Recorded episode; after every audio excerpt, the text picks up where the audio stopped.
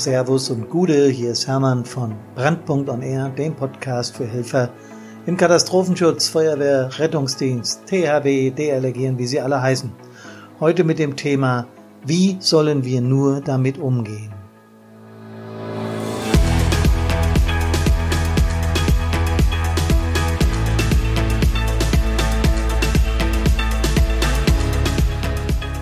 Ihr merkt schon, Leute, an, meiner, an meinem Eingangsstatement. Einer von uns fehlt und zwar für immer. Ein Thema, das stark berührt, das stark polarisiert und über das aber auch geredet werden muss. Hab nicht lang vor dem Podcast hier gedrückt, aber der muss sein, weil es immer und immer wieder vorkommt.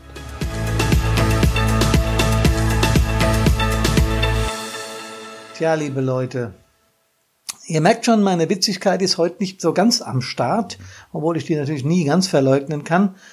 Aber es ist ein Thema, das mich hier in meiner Organisation schon mehrmals getroffen hat und das andere Organisationen auch trifft. Und es passiert in dieser Republik im Jahr sehr, sehr oft. Valide Zahlen dazu gibt's nicht. Ich habe versucht, über die einschlägigen Websites und über Google natürlich rauszubekommen, wie viel Opfer wir Feuerwehr, Rettungsdienste, also Katastrophenschützer und alle die, die da ehrenamtlich arbeiten, im Jahr zu beklagen haben. Aber es war schier unmöglich, an diese Zahl ranzukommen. Und dennoch, wir müssen drüber reden heute. Dann ist es nämlich passiert. Irgendwann ist es passiert bei uns. Was immer nur im absolut letzten Winkel meines Hirns abgelegt war und was ich gern verdrängt habe, plötzlich war es passiert. Ja klar, uns ist bewusst, uns allen, die wir hier in diesen Organisationen arbeiten, dass das nicht ungefährlich ist, dass es sowas gibt. Aber bei uns, bei uns echt jetzt? Dann musst du dich schwer zusammenreißen, um nicht durchzudrehen. Einer von uns ist tot. Und jetzt habe ich dieses brutale Wort ausgesprochen. Im Einsatz ums Leben gekommen oder ähnlich, auf der Anfahrt oder wie auch immer. Unsere Hilfsorganisation, in dem Fall unsere Feuerwehr, war nicht mehr das, was sie war, es war alles anders wie vorher. Tja, wie erklärt man das? Wie fasst man so etwas in Worte? Was macht man da? Das ist eine völlige Ratlosigkeit, stellt sich ein. Also um was geht's? Einen Kameraden, Kumpel, Freund im Einsatz oder im Übungsdienst oder auf der Anfahrt zur Wache oder auf der Heimfahrt von der Wache zu verlieren. Aber auch wenn er so im normalen Leben ausscheidet, schon schlimm genug. Aber wenn es noch während des Dienstes passiert, ist gelinde gesagt, Leute, und entschuldigt mir bitte diesen Ausdruck, ein Scheißthema. Trotzdem, wir müssen darüber reden. Allein wenn ich dieses Stichwort hier in, den, in das Mikrofon feuere, kommen bei mir die alten Bilder wieder hoch, was damals passiert war. Und was passiert überhaupt mit uns Menschen, wenn so ein Ereignis eintritt? Erstmal versuchst du das Ganze rational zu fassen.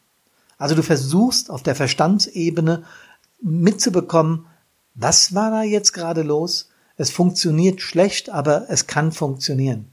Du wirst dich zunächst mal informieren. Wenn du nicht selbst an der Einsatzstelle bist, wirst du hinfahren und gucken, so habe ich das gemacht, erzähle ich nachher noch was drüber.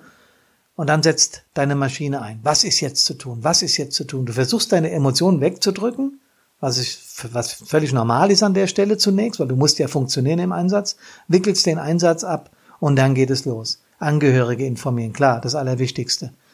Partnerin, Partner vom Verstorbenen, Eltern, Geschwister, nahe Verwandte, Bekannte, ähm, die eigenen Kameraden, Vorgesetzte, Institutionen, Medien, das alles stürzt auf dich ein. Du musst alles im Griff haben, denkst du.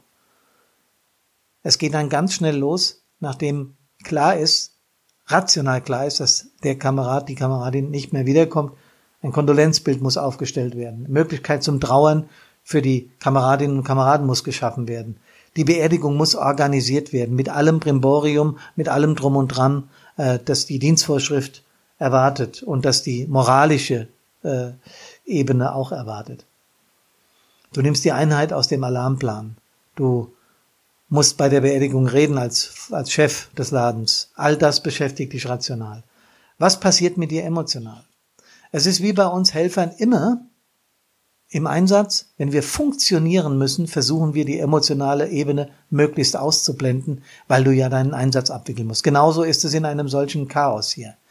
Und Chaos ist genau der richtige Begriff. Deine Gefühle, deine Emotionen fahren Achterbahn. Jeder Mensch trauert anders. Der eine ist damit mehr belastet, der andere weniger. Der eine wird still, der andere muss reden. Aber eines ist allen Menschen gleich. Es gibt bestimmte Muster, die beim Verlust einer Person, die man so gut kennt und mit der man so lange zusammen gemeinsam Dinge erlebt hat, die gleich sind und die die Seele berühren. Das kann ganz schlimme Folge haben, Folgen haben, im, im schlimmsten Fall bis hin zur Depression und schlimmen psychosomatischen Erkrankungen. Ähm, das darf man nicht unterschätzen. Das ist ganz entscheidend und wichtig. Dafür gibt's Brandpunkt und dafür habe ich mit meiner Partnerin Karina diese Firma gegründet aus genau dem Grund. Was passiert nun mit dir emotional? Das sind vier Phasen. Zunächst der Schock, der emotionale Schock. Du willst es überhaupt nicht wahrhaben. Du denkst, das kann nicht sein. Das gibt's doch gar nicht. Das ist wie wenn kleine Kinder irgendwie unangenehme Ereignisse einfach verleugnen. So ist es in dir. Das ist die Schockphase.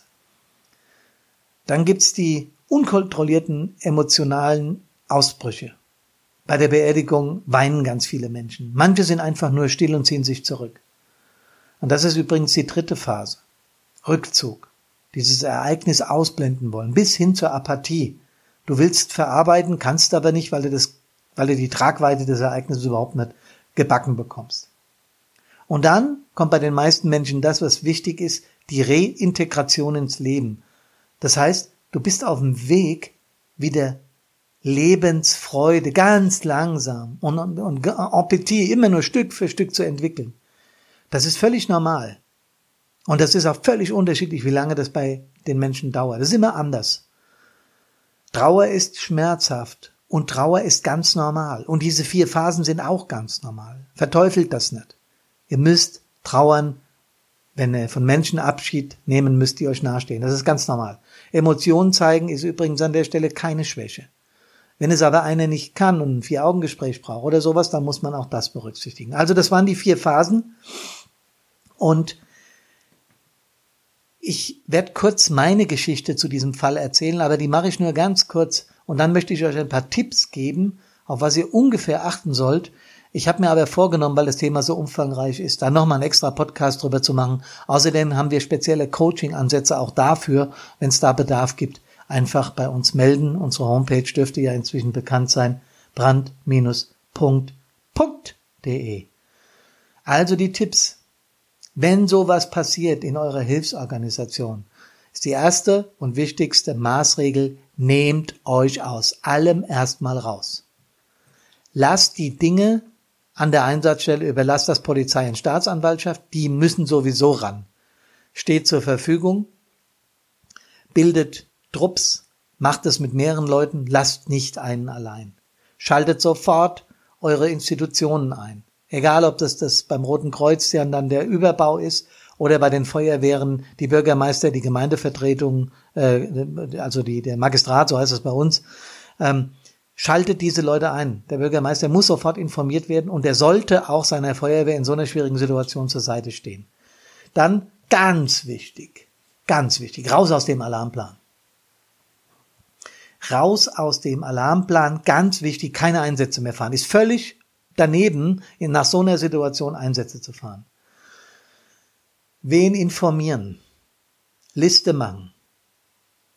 Ich rate euch dringend für so ein Szenario. Das will kein Mensch auf diesem Planeten. Also zumindest die, die klar im Kopf sind, ja. Äh, bitte, versteht das nicht falsch, aber bereitet euch auf solche Sachen vor. Habt einen Notfallplan in der Schublade, wo Adressen, Nummern draufstehen, gerade auch von der psychosozialen Notfallversorgung. Von mir aus auch von Brandpunkt, ganz wichtig. Schreibt unsere Telefonnummer auf, ruft uns an. Wir unterstützen an der Stelle.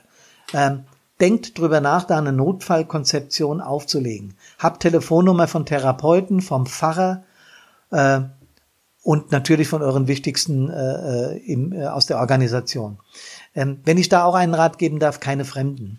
Also lasst euch nicht von allen, die es gut meinen, der Nachbar, der, der ihn schon immer gut gekannt hat, der Onkel vom Verstorbenen, ähm, würde ich nicht machen.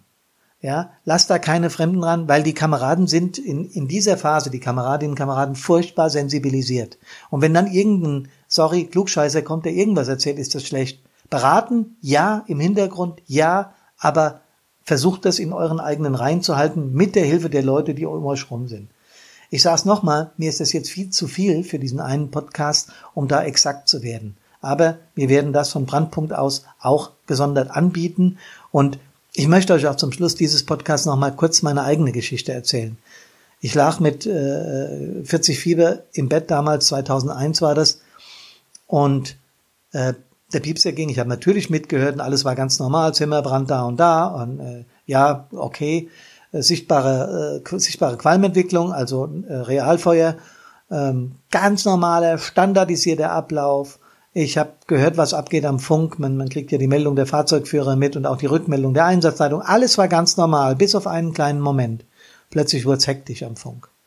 Ich kann mich noch genau erinnern, was ich in meinem Bett liegend, schwitzend gedacht habe, da stimmt was nicht. Da stimmt was nicht. Ich war zu dem Zeitpunkt 15 Jahre, 14 Jahre Stadtbrandinspektor schon, habe also einiges erlebt und habe nur gewusst, hier stimmt was nicht. Drei Minuten später ging, ging mein Telefon, mein Vertreter war dran, Hermann, schnell an die Einsatzstelle, schnell, schnell, schnell, ist was Furchtbares passiert. Und dann war ich nicht mehr zu halten. Übrigens mein erster Fehler. Die Geschichte ist dann ewig lang.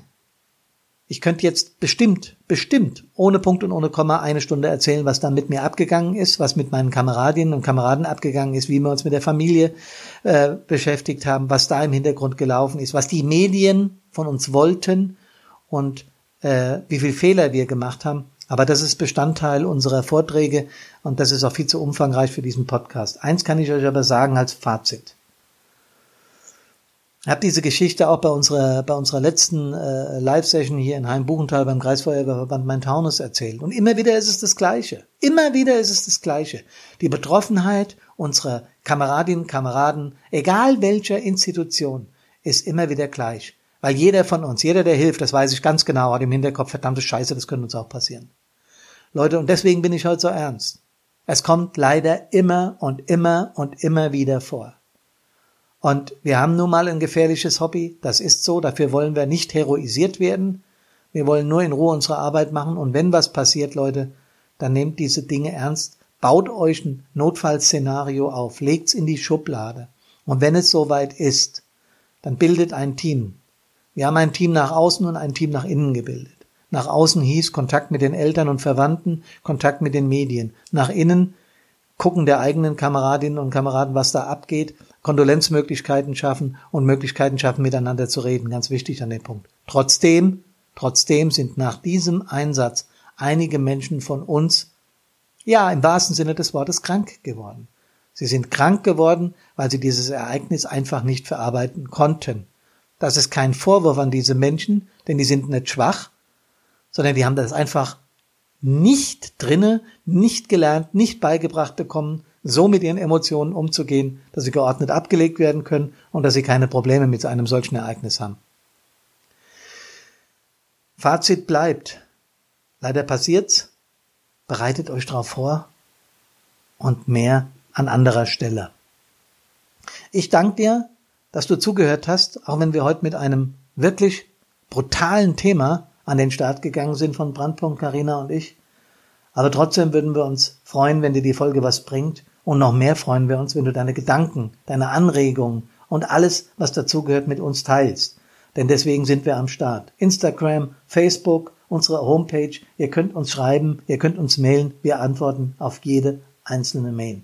Damit dieser Podcast noch mehr Helfer erreicht, würde ich dich sehr bitten, uns eine 5-Sterne-Bewerbung, äh, Bewertung, Bewerbung, Bewertung auf iTunes zu geben und teil die Folge, kannst uns abonnieren, Macht es bitte, denn uns geht es wirklich darum, diese Message weiterzugeben.